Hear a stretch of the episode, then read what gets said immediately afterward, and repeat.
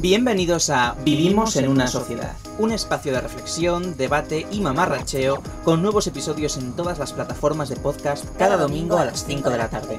Yo soy Sebas, puedes encontrarme en redes sociales como Sebas Gemuret y, sin más dilación, empecemos con el tema de hoy. Vivir en pisos de estudiantes. El tema de hoy es un poco random, pero me apetecía reflexionar sobre esto porque siento que tiene mucha más profundidad de lo que puede parecer en un primer momento. Los pisos de estudiantes son un modelo de vida en sí mismo, atravesados muchas veces por la precariedad, y uno se plantea, ¿son los pisos de estudiantes hogares, propiamente dicho? O son un limbo entre el hogar en el que te criaste y el futuro hogar en el que vivirás como adulto. Pero, ¿puedes echar raíces en un piso de estudiantes?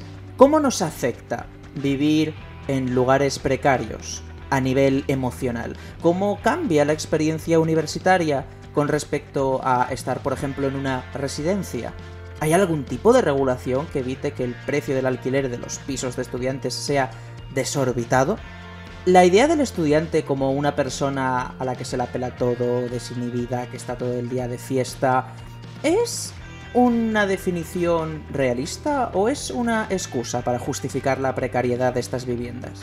¿Qué papel juegan las inmobiliarias en todo esto?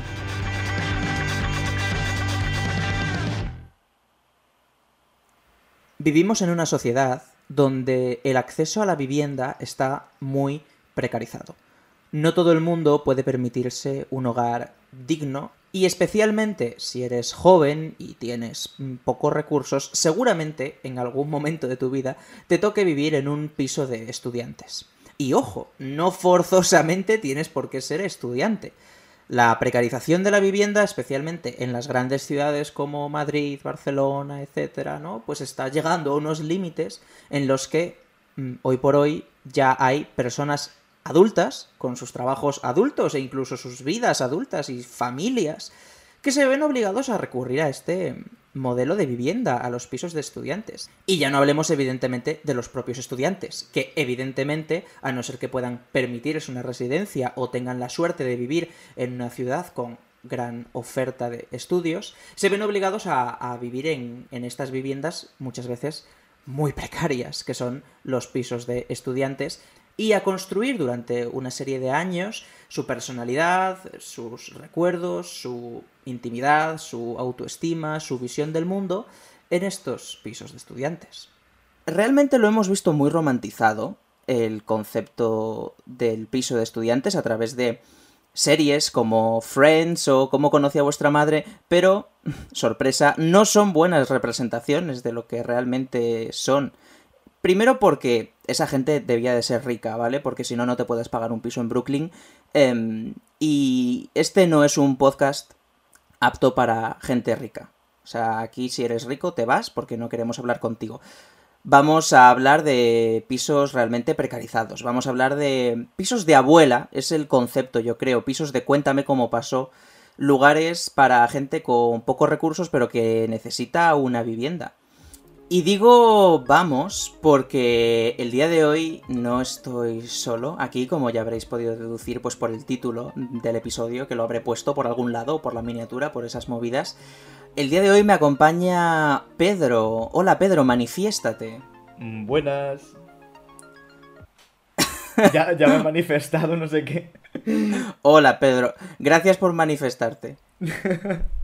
A ver, Pedro, eh, bueno, lo primero, eh, preséntate para quien no te conozca y di cuál es tu canción favorita de Taylor Swift.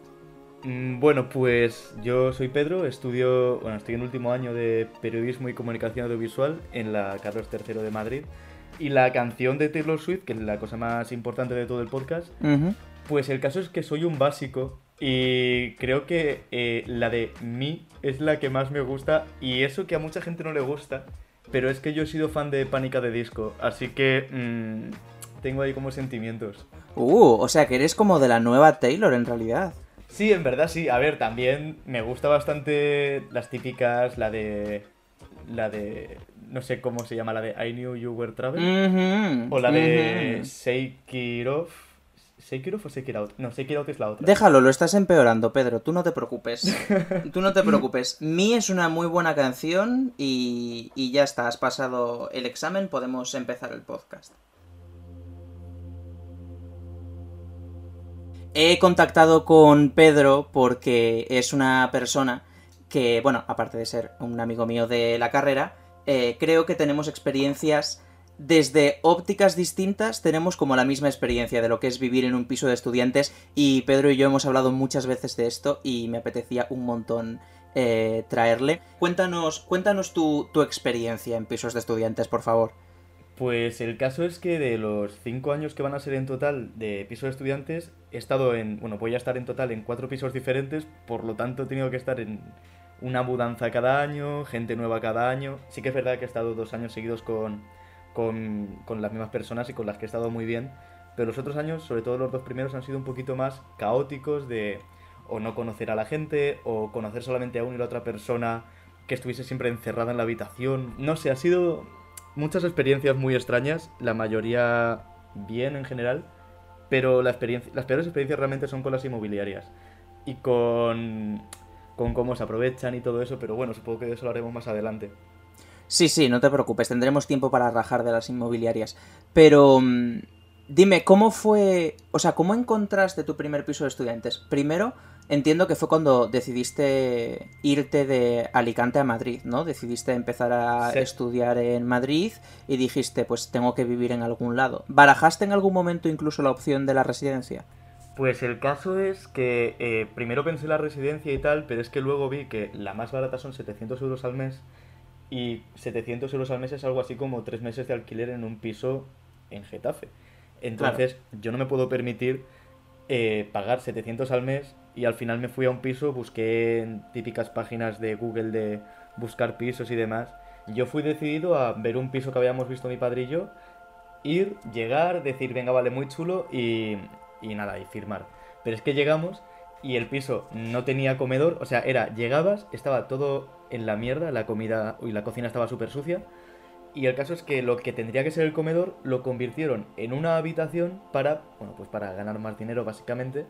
Y todas las habitaciones tenían cerrojo, estaba todo oscuro, tal, no había ventanas. Así que, claro, yo fui sin esperanzas en la vida. Yo fui en plan de, venga, va, me meto en cualquier mierda que vea y pa'lante. Pero es que mi padre cuando vio el piso dijo, mira, ni de coña, vamos a ver más pisos ahora mismo, que hay tiempo, tal, no sé qué. Y yo, bueno, venga, vale. Y nada, ese día fuimos a ver más pisos y al final me quedé con un zulo barato, pero era un zulo. Y era un piso, era grande el comedor, pero no tenía ventanas. Tú llegabas y era como, como ir a una cueva. Y luego llegabas al pasillo y el, el techo era súper bajito y había tres habitaciones pegadas. E, era un poco bastante, bastante un zulo, era un contenedor. Y me acabé yendo con dos personas que no conocía de nada. Y nada, esa fue mi primera búsqueda de piso, que fue la verdad es que bastante, estresante.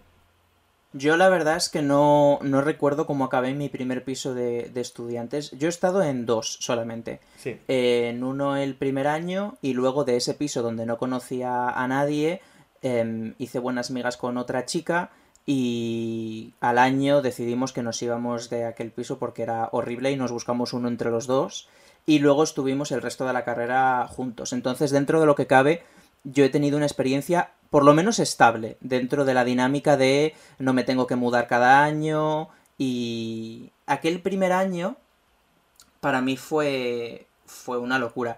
O sea, era un piso que tenía cuatro habitaciones, ¿vale? Sí. Y, estuvimos fijos todo el año, yo y la chica con la que te digo que, que hice buenas migas. Pero en las otras dos habitaciones, mm, no dejaban de cambiar, vino un chavalito al principio que era majo pero muy callado, luego vino un estudiante de estos de, de convenio, que era un, un, chico chino, y, y no hablaba nada de español y nosotros teníamos que explicarle en plan todo cómo se sacaba el abono transporte. Era de verdad mm, un percal aquello. Luego vino otro que nos robaba comida. Bueno, realmente em, un cuadro. Y por eso al año dijimos, mira, mandamos a la mierda esta inmobiliaria. Y, esta chica y yo dijimos, vamos a buscarnos un piso por nuestra cuenta. ¿Tú cómo, cómo fue tu, tu, primera incursión en los pisos de estudiantes? El, el, primer año, sobre todo.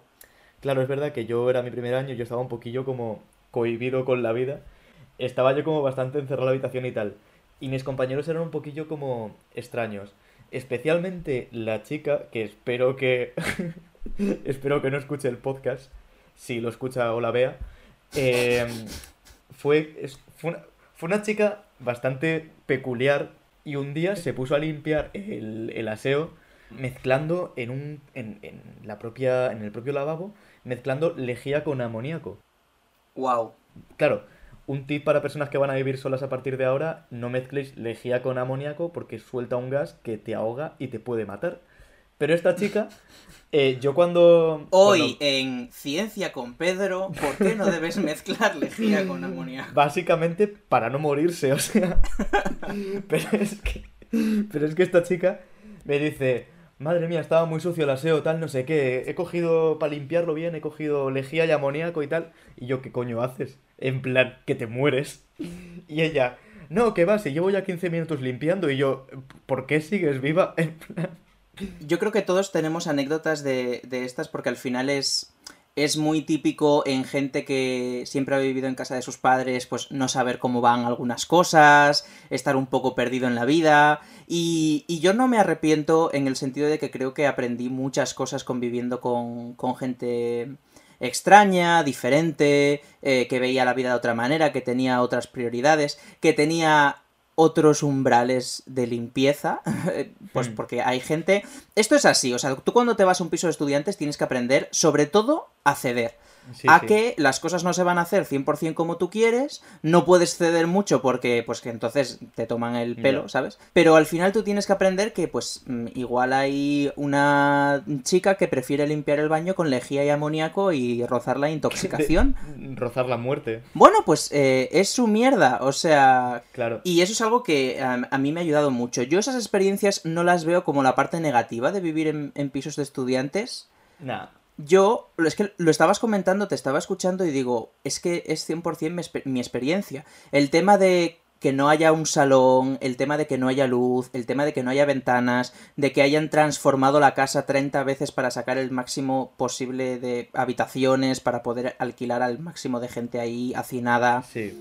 Mira, yo eh, solo me mudé una vez, como ya te digo. Después del piso de primero de carrera, me fui a otro piso y ya me mantuve en él el resto de años pero fue un piso del mismo barrio en el que estaba, es decir, no me moví de urbanización, por decirlo de alguna manera, ¿no? Sí. Y en este barrio todos los pisos y edificios son iguales. Básicamente le pidieron a un arquitecto que diseñara los planos de un edificio y luego hicieron copy-paste y a tomar por culo, ¿no? Bueno, pues a nivel de metros cuadrados, el piso en el que estuve en primero de carrera y en el que estoy ahora son idénticos, iguales, con la salvedad de que en el de primer año, gestionado por una inmobiliaria, había cuatro dormitorios y no dos, como ahora. O sea, tú que conoces mi piso, mm, imagínate mm, cómo estábamos ahí mm, cuatro personas en ese es espacio. Literalmente imposible, o sea, tienes que sacrificar la cocina o el aseo. Efectivamente, pues no, aquí lo que sacrificaban era la terraza, una de las terrazas era dormitorio, y luego sacrificaban parte de, del salón. Y es que es muy fuerte, ¿sabes? Porque al final eh, te quedas sin, sin zonas comunes de ningún tipo. Entonces al final estás alquilando un piso, pero realmente vives en una habitación y muchas veces pues esas habitaciones pues mmm, no tienen luz o su ventana da a un patio de luces eh, y, y, tu vida se convierte realmente eh, en un zulo y tu vida se reduce pues igual a 5 o 6 metros cuadrados como mucho. No sé, yo noto en las experiencias de, de, toda la gente con la que hablo de este tema sobre todo un sentimiento de de que no te están tratando con respeto, ¿sabes? De que no...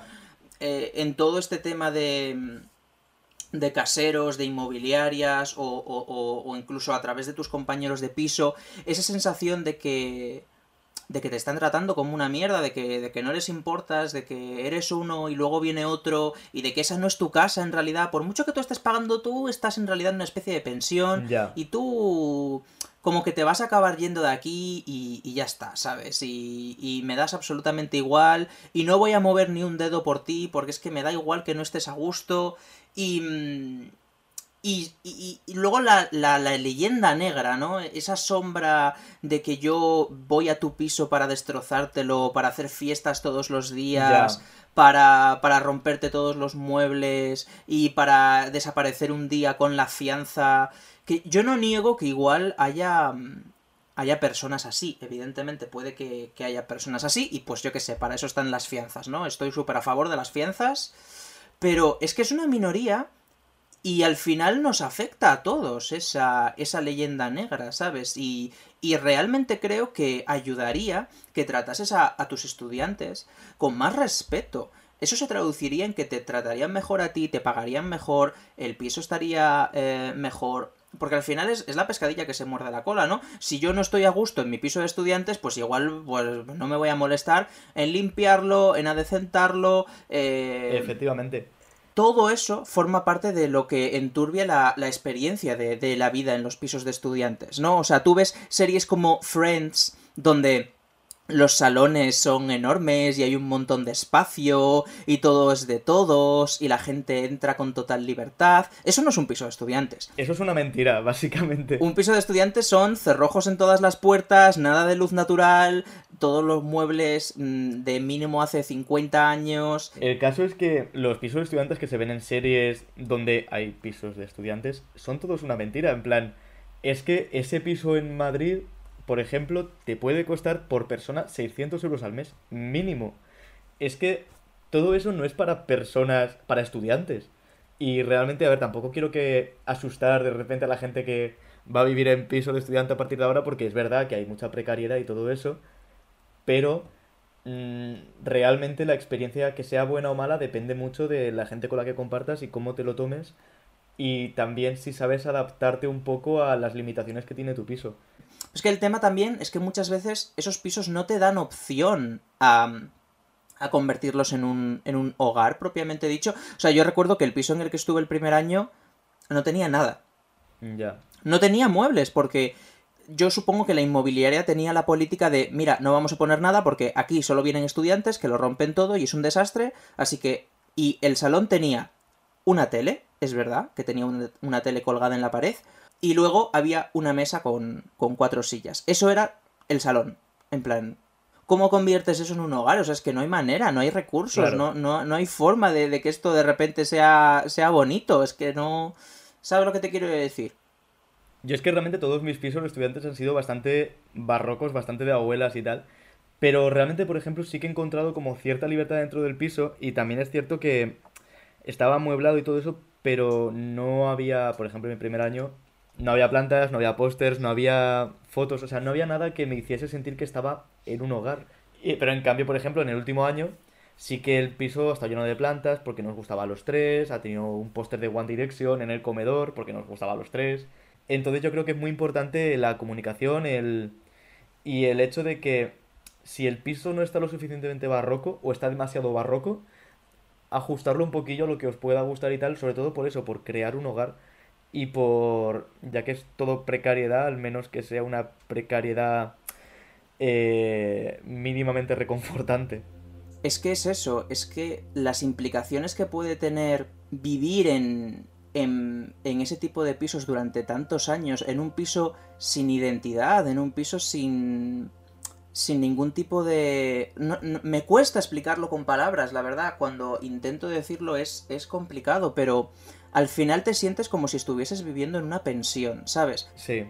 Hay lugares por los que pasas, ¿no? A lo largo de tu vida sin ningún tipo de apego emocional, como pueden ser, pues, mm, yo qué sé, pues una pensión, ¿no? O sea, tú te estás quedando dos días en un sitio, en una ciudad, y te vas a una pensión y ya está. Y es una pensión que no tiene nada, literalmente una cama y un armarito y una tele de estas de tubo de los años 70 y, y ya está y duermes ahí dos días y visitas la ciudad que hayas ido a visitar y te vas. No pasa nada. Pero vivir en una pensión constante, vivir en un piso donde no puedes echar raíces, donde no lo sientes como tuyo, no puedes desarrollar tu, tu identidad, ningún tipo de apego emocional, es duro. Porque al final necesitamos un espacio en el que sentirnos cómodos, sentirnos reconfortados, eh, crear nuestros propios recuerdos, crear pues nuestra propia identidad a través de, esos lugares. O sea, yo creo que eh, se ha...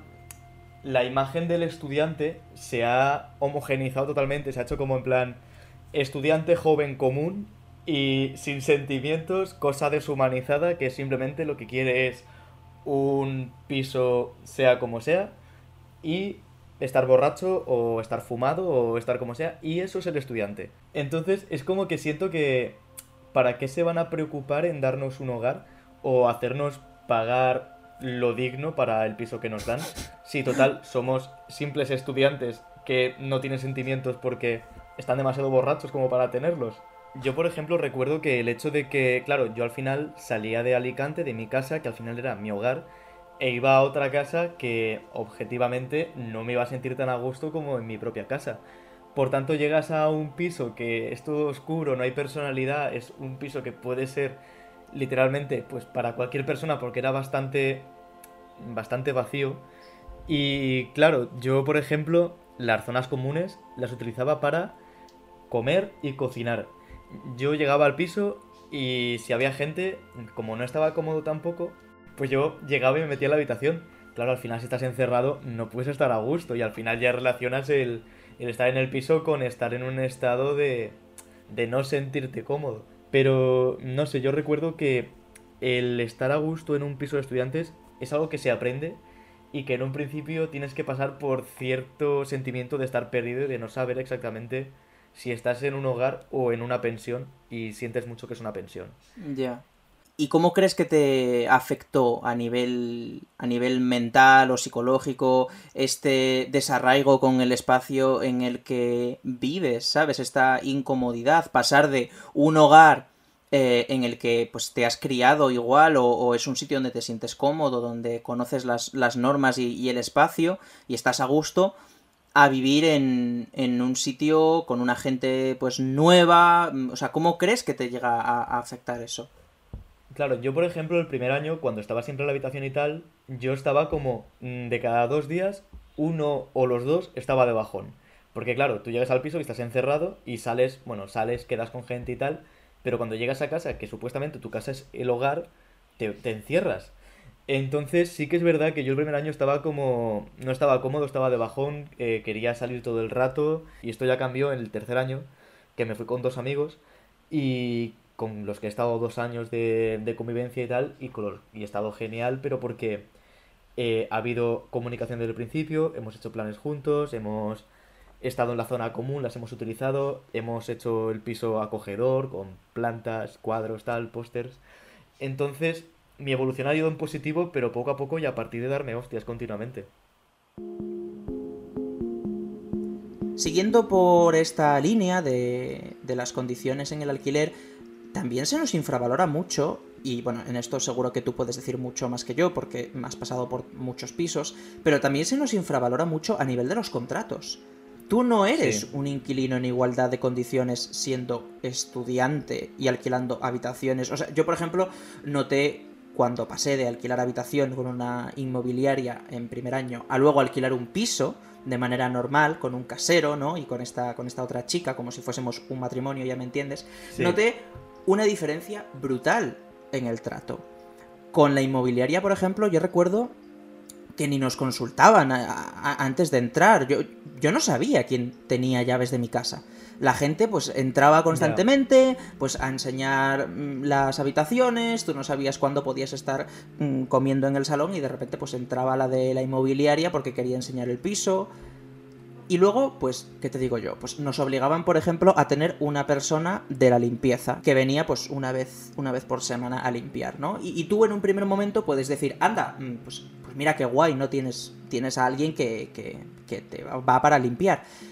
Pero como no entraban en las habitaciones, solo limpiaban las zonas comunes, es decir, el salón, y como ya te digo, el salón no tenía ningún mueble, absolutamente nada, pues en realidad venía una vez a la semana a barrer un poco y el resto del tiempo lo que hacía era andarle diciendo a los de la inmobiliaria mm, pues mm, he ido y no habían fregado la pila de los platos y luego tenías el toquecito de la de la inmobiliaria en plan mm, nos ha dicho la señora que limpia que no sé qué y era como esa sensación de.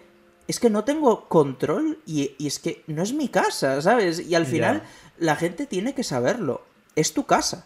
O sea, tú estás alquilando esa vivienda. Esa vivienda es tuya. No eres el propietario, evidentemente, pero tienes una serie de derechos y al final parece que como tenemos 18 años, pues nos pueden tratar como les dé la gana, ¿sabes lo que te quiero decir? Y, entran cuando quieren y las reglas son las que ellos imponen y no puedes mm, colgar un cuadro en la pared o no puedes, eh, ¿qué te digo yo?, cambiar un mueble o contratar el wifi que te dé la gana o decidir si quieres tener a alguien de la limpieza o no y, y no sé, es que es tu casa.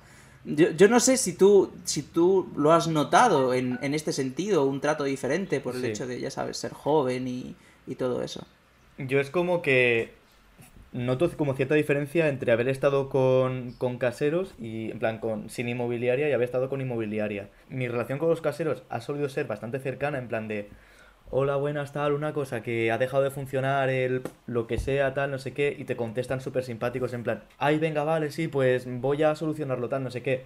Y en una inmobiliaria es todo mucho más en plan de, claro, como al final trabajan con más estudiantes, se la pela totalmente eh, cómo te sientas tú siempre y cuando les des el dinero. Eh, hay veces que te suben de repente 50 euros al precio del alquiler y no han hecho nada en el piso, simplemente te lo suben y tú dices, vale, has mejorado el piso de alguna forma, en plan, has cambiado de, de frigorífico, has puesto un horno. No, simplemente me aburría y he dicho, eh, voy a subir el precio a ver qué pasa. Y la cosa es que tú tampoco puedes hacer nada, no puedes decir, oye, no, bájalo porque si no me voy. Pues vete porque si te vas tú vendrá el siguiente y cogerá el piso y ya está, y no pasa nada porque mm, hay, mucha, hay mucha demanda y es una movida. No, es, es evidente que, que tiene un, un, negocio montado de, de la Virgen y de hecho yo Em, he notado un aumento en estos eh, cinco años ya. He notado un aumento de los precios descomunal. Descomunal. Los precios de, algunos pisos se han duplicado o triplicado. O sea, un piso que antes em, te valía igual 400 al mes, ahora te vale 900. O sea, es una pasada. Y yo no sé si es que le han puesto parqué o lo que tú dices, si le han cambiado el horno o la nevera, pero no es normal que en cuatro años o cinco una vivienda duplique su precio. Pero claro, es lo que tú dices, saben que si te vas tú lo alquila otra persona, porque es que al final pues mm, va a haber gente que, que lo alquile de una manera o de otra, porque, mm, vale, 800 mm, euros puede parecer una barbaridad, pero bueno, no, porque luego hacinas a cuatro personas y son 200 cada una. Y es que es una, unas dinámicas que, para mí es una burbuja que algún día pues estallará. No sé si en plan guillotina y, hará una, habrá una revolución y, ocuparemos todas las viviendas o, o no sé de qué manera, si con regulación de algún tipo pero sobre todo en las, en las zonas periféricas, a las universidades, todo eso, es una barbaridad. Lo que pasa es que no hay ningún tipo de regulación que haga que el precio del alquiler deje de subir o que, o que nos traten como simples fuentes de dinero. O sea, es como que el típico discurso neoliberal de que el mercado se regula solo y que tampoco hay que implicarse demasiado en las empresas porque ellas funcionan mediante el libre mercado y todo eso, es como es que es una mentira, me refiero. El precio va subiendo y parece que no nos damos cuenta, pero es que no somos tontos. Es que estamos viendo de que lo que yo pagaba antes por un piso de mierda, ahora se paga ah, el doble por lo mismo. Y es que hay que meter mano en, de alguna forma. Eh, no podemos seguir permitiendo que el hecho de que no haya una regulación en, en, en temas de alquiler lleva a muchas personas a dejar las carreras o a irse a pisos todavía más precarios o tener incluso que compaginar la carrera con un trabajo de 8 horas y tener cero tiempo para ellos mismos. No, eso es, eso es eh, muy interesante, porque o sea, también me gustaría hablar de ese tema, de la manera en la que a ti, como estudiante, como tu experiencia en la universidad, te, mm, afecta eh, si sigues viviendo en casa de tus padres, o si estás en una residencia, o si estás en un piso de estudiantes, y las condiciones de tu piso de estudiantes. Yo hace poco estuve haciendo como la reflexión y puede que no tenga absolutamente nada que ver, ¿vale? O sea, yo no estoy diciendo que esto sea correlación, causa-efecto, pero las personas que objetivamente mejor les ha ido en, en la carrera en mi grupo de la universidad, todas eran de Madrid. Y todas vivían con sus padres y pues tenían sus necesidades eh, cubiertas, vivían en, un hogar en el que entiendo que se sentían eh, cómodos o que al menos eh, conocían. Y en cambio, las personas que hemos atravesado la carrera de una manera, hombre, no, la hemos terminado, no pasa nada, igual no nos hemos graduado con todo matrículas, pero mm, somos en general gente que hemos tenido que, vivir de una manera más, más precaria y claro repito, no estoy diciendo que esto sea causa-efecto, porque puedes vivir en un piso de estudiantes y, sacar todo notazas, evidentemente, eh, y, lo contrario, por supuesto. Pero sí que es verdad que tu experiencia cambia una barbaridad cuando sabes que a la salida de clase te espera un hogar en el que no estás a gusto o en el que te sientes solo porque estás todo el día encerrado en el cuarto. Sabes que igual no te da por... por... por cargarlo en tus estudios, pero igual lo cargas en tu salud mental, ¿sabes? Porque claro. pues, no te sientes cómodo. No sé si causa efecto con el tema de vivir en un piso y las notas que saques, pero lo que sí que causa efecto es la relación entre la salud mental de la que disponga la persona con eh, lo eficiente que sea en la universidad o con las notas que saque a causa de poder o no poder estudiar en relación a la salud mental. Y claro, la salud mental se puede puede estar mejor o peor en función a varias cosas y entre ellas sí que es cierto que si no estás no te sientes cómodo en lo que debería ser tu hogar, no vas a estar bien tampoco tú mentalmente. Realmente, o sea, no es algo horrible. Yo siento siento mucha nostalgia por mi vida de, de estudiante ahora que estoy como empezando a salir de ella muy lentamente, ¿eh? pero em, los estudiantes son personas, ¿no? Y, tienen sentimientos. Sorprendentemente. Y, y necesitan eh, sentirse seguros, ¿sabes? Sentir que no va a venir un casero en cualquier momento y decir, no, pues ahora vas a pagar 100 euros más. Sentir que no va a venir una inmobiliaria y va a decir, no, pues se acaba tu contrato, te piras porque queremos meter a otra persona. Sentirse en un espacio en el que, que pueden construir una vida y, y una identidad y que pueden aprenderse las paradas de, bus, porque es que van a ser sus paradas de bus durante los próximos años, que no van a tener que cambiar de frutería cada año, ni de barrio, ni de calle, que pueden poner una dirección y dársela a todo el mundo porque no van a cambiar de dirección cada fucking año. Y esa seguridad y ese sentirse respetado pues eso, siento que no se habla porque los estudiantes no tienen sentimientos y no tienen derechos y, ah, pero ¿qué más te da? Si tú en realidad lo que quieres es hacer fiestas y, y, liar la parda y... Tío, no, yo quiero tener mis plantitas y, meditar en mi salón y quiero poder estudiar en un sitio confortable y tener luz natural. O sea, eso es lo que yo fucking quiero. O sea y entiendo que se empieza a través de una regulación que proteja a los estudiantes, supongo.